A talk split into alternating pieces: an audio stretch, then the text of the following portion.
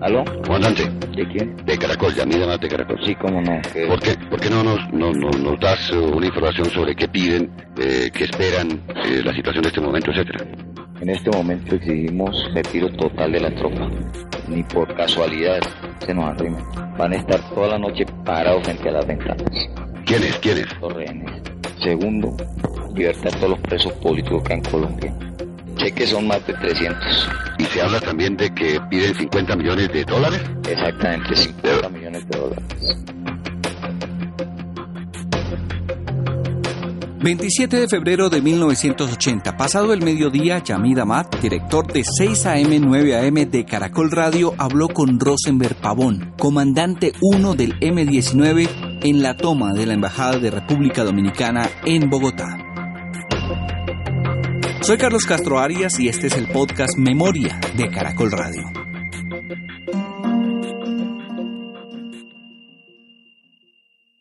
Rosenberg Pavón fue el responsable de la operación que esa guerrilla bautizó como Libertad y Democracia y que comenzó a las 12 y 10 del mediodía del miércoles 27 de febrero de 1980, un año bisiesto. El gobierno nacional, entonces presidido por Julio César Turbay, mediante un comunicado oficial le confirmó al mundo lo ocurrido en la sede diplomática de la República Dominicana en Bogotá. Comunicado número 1. La Secretaría de Información y Prensa de la Presidencia de la República se permite informar, primero, que hoy miércoles 27 de febrero, en las horas del mediodía, se registró la toma de la Embajada de República Dominicana por elementos subversivos, aparentemente miembros del M-19, cuando en dicha sede diplomática se celebraba una fecha más de la independencia de su país. El Ministerio de Relaciones Exteriores informó que a esa hora se hallaban en la embajada los siguientes embajadores acreditados en nuestro país. República Dominicana, Estados Unidos, Brasil, Venezuela, Costa Rica, México, Uruguay, Austria, El Salvador, Egipto, Guatemala, Haití, Suiza, Santa Sede y los encargados de negocios de Paraguay y Bolivia, al igual que varios funcionarios de la Cancillería colombiana. Bogotá, febrero 27 de 1980. Trece embajadores, dos encargados de negocios y varios funcionarios diplomáticos fueron los rehenes iniciales. Cuatro mujeres y ocho hombres del M-19 los responsables de la retención. Uno de los guerrilleros murió en las acciones iniciales. Una guerrillera resultó herida en la cabeza y el encargado de negocios de Paraguay con una herida leve.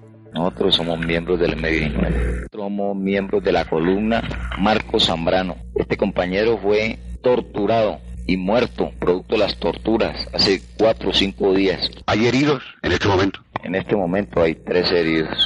¿Trece o tres? Tres, tres. ¿Quiénes son? Uno de ellos es un- el embajador de Paraguay. ¿Y los otros dos? Otros son personas de aquí de la casa. Ahora, ¿es verdad que uno de los compañeros suyos murió? Exactamente. Murió y ya le rendimos honores militares. Y estamos dispuestos, así como él se entre- entregó la vida, estamos dispuestos todos a entregarla. La Embajada de la República Dominicana en 1980 quedaba sobre la Avenida Ciudad de Quito o Carrera 30 con calle 48 frente a la Universidad Nacional de Colombia. Los guerrilleros se disfrazaron de deportistas que salían de la Universidad Nacional y paseaban y jugaban cerca a la embajada. En sus bolsos no transportaban precisamente implementos deportivos. De repente ingresaron a la fuerza y por sorpresa a la casa diplomática. Después de que nosotros entramos, el ejército que está en la Universidad Nacional respondió ciegamente, brutalmente, y nosotros respondimos a eso. Los militares hirieron al embajador de Paraguay. A pesar de que ellos pedían, los embajadores, con sus señoras esposas, con los secretarios, pedían con pañuelos blancos, que no se disparara. Sin embargo, ellos tiraban a matar. Desde el principio le dijeron a Yamid Ahmad de Caracol Radio que su disposición era entregar hasta la vida en esta operación militar. Así lo dijo el comandante 1. Lo veo muy, muy, muy tranquilo. Es decir, ustedes eh, no les da temor morir y estas cosas. No, nosotros sabemos que podemos morir de viejos, de enfermos, de cualquier cosa puede llegar la muerte. Es más digno para el revolucionario morir combatiendo. De modo que esperamos tranquilamente. ¿Usted cuántos años tiene? Yo, Sí. entre 30 y 40 años, queremos morir con dignidad. Y también una de las guerrilleras, que se conoció como La Chiqui. Eh, ¿No le da a usted temor que esta operación termine mal y que ustedes mueran y que puedan morir estas personas?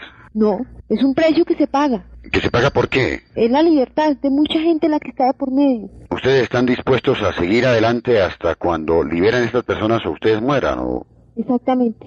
Esa es la consigna. Nosotros de aquí saldremos o con los compañeros o saldremos todos cadáveres, todos. ¿Cuánto tiempo va a durar esto? No lo sabemos. Estamos, estamos preparados para esperar un mes, más de un mes, lo que sea necesario. Pero eso no lo determinamos nosotros.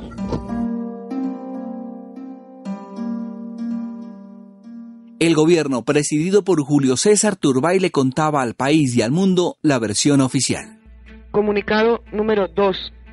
La Secretaría de Información y Prensa de la Presidencia de la República informa que a las 12.30 horas del día de hoy, integrantes de un grupo subversivo asaltaron la Embajada de la República Dominicana en momentos en que se encontraban reunidos varios miembros del cuerpo diplomático acreditado en Colombia con ocasión de la celebración del Día Nacional de la República Dominicana. Unidades de la Brigada de Institutos Militares y del Departamento de Policía Bogotá adoptaron de inmediato medidas tendientes a aislar el área aledaña a las instalaciones de la embajada con miras a garantizar la integridad personal de los diplomáticos tomados como rehenes en la referida sede diplomática. Disparos provenientes de la embajada hirieron a tres miembros de las fuerzas del orden y un civil quienes se encontraban en los alrededores de la edificación. El Gobierno Nacional ha autorizado al señor doctor Guillermo Rueda Montaña, director de la Cruz Roja Nacional, para tomar contacto con los subversivos. Bogotá, febrero 27 de 1980. Ese 27 de febrero de 1980, los oyentes de Caracol Radio mantenían los radios prendidos para saber lo que ocurría en la toma de la Embajada de la República Dominicana. La chiqui hablaba. ¿Cuánto tiempo va a durar esto? No lo sabemos. Estamos, estamos preparados para esperar un mes, más de un mes, lo que sea necesario. Pero eso no lo determinamos nosotros. Sí.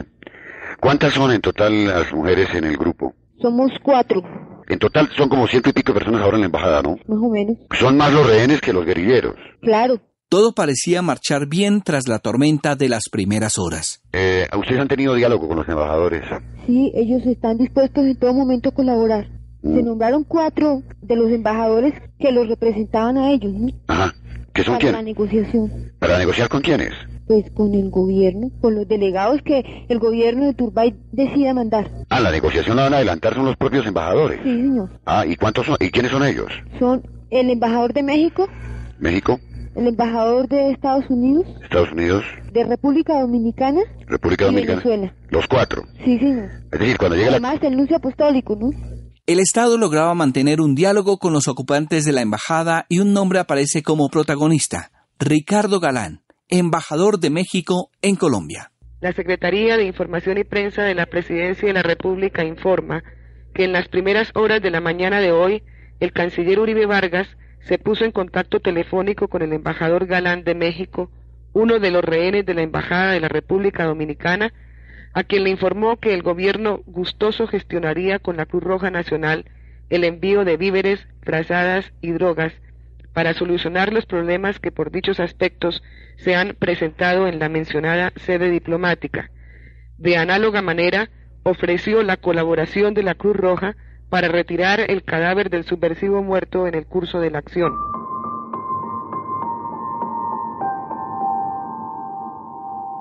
Sí, dígame. Señor embajador, le está hablando Yamida más de la cadena Caracol. Sí, Eh, nos acaban de informar las personas que los tienen en su poder que usted es, una, es uno de los embajadores que ha sido escogido para negociar con el gobierno. efectivamente así es. Eh, ¿Usted considera que la situación es sumamente grave, sumamente difícil o ve una perspectiva de solución? Bueno, de momento, lógicamente que la situación es difícil, pero esperemos que el gobierno entre en negociaciones y se puedan eh, resolver. Eh, señor embajador, eh, ¿cuál es el estado de, de- de salud, el estado físico de todos los embajadores?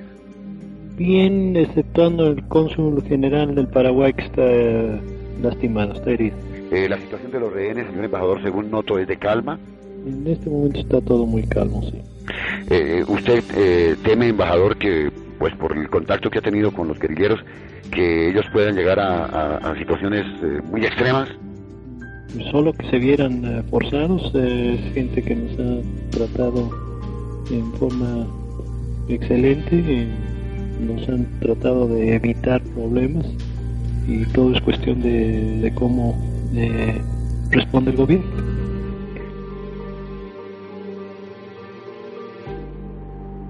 El comandante 1, Rosenberg Pavón, convocó a una extraña rueda de prensa. Sería a las 9 de la mañana del siguiente día, es decir, jueves 28 de febrero.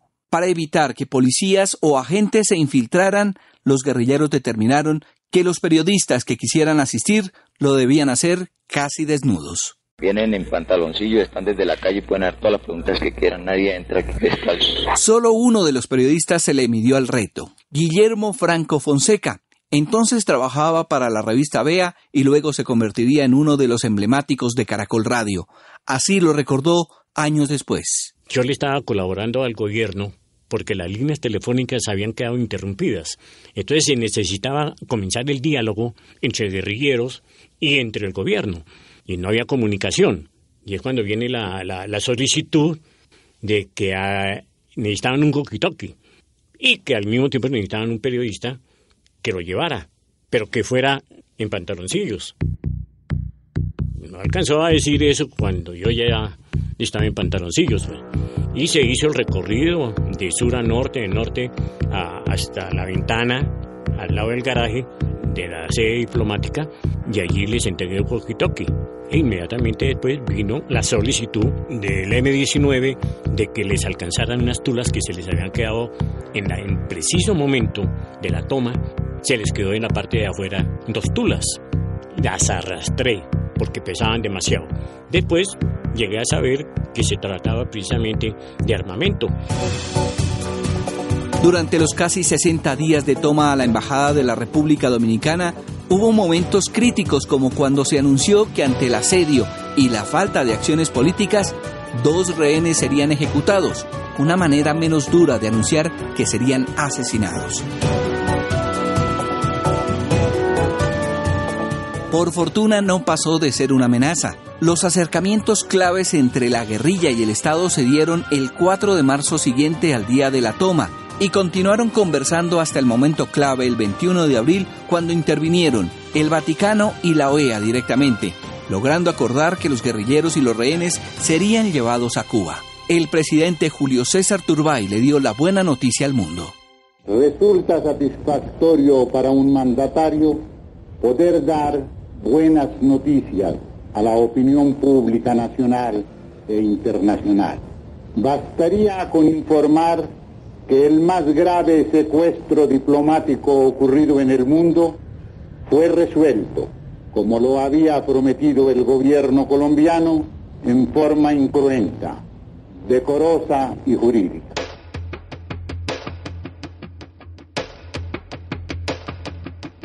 Si Colombia contrajo compromisos con el mundo, ¿cierto? Con la OEA, con la Cruz Internacional, parece cierto que va, a haber unos cambios, unos compromisos que las pruebas conseguidas bajo tortura serían invalidados los juicios. Entonces consideramos que la mayoría de los juicios van a ser invalidados porque todos nuestros compañeros fueron torturados. Nosotros estamos aquí porque consideramos que hemos cumplido con la misión que nos encomendó la organización. Estamos absolutamente seguros de eso. Creemos que la otra parte del objetivo debe cumplirlo el pueblo a través de acciones de masas hacer respetar lo que nosotros logramos a través de, un hecho armado. La toma a la Embajada de República Dominicana culminó el 25 de abril de 1980.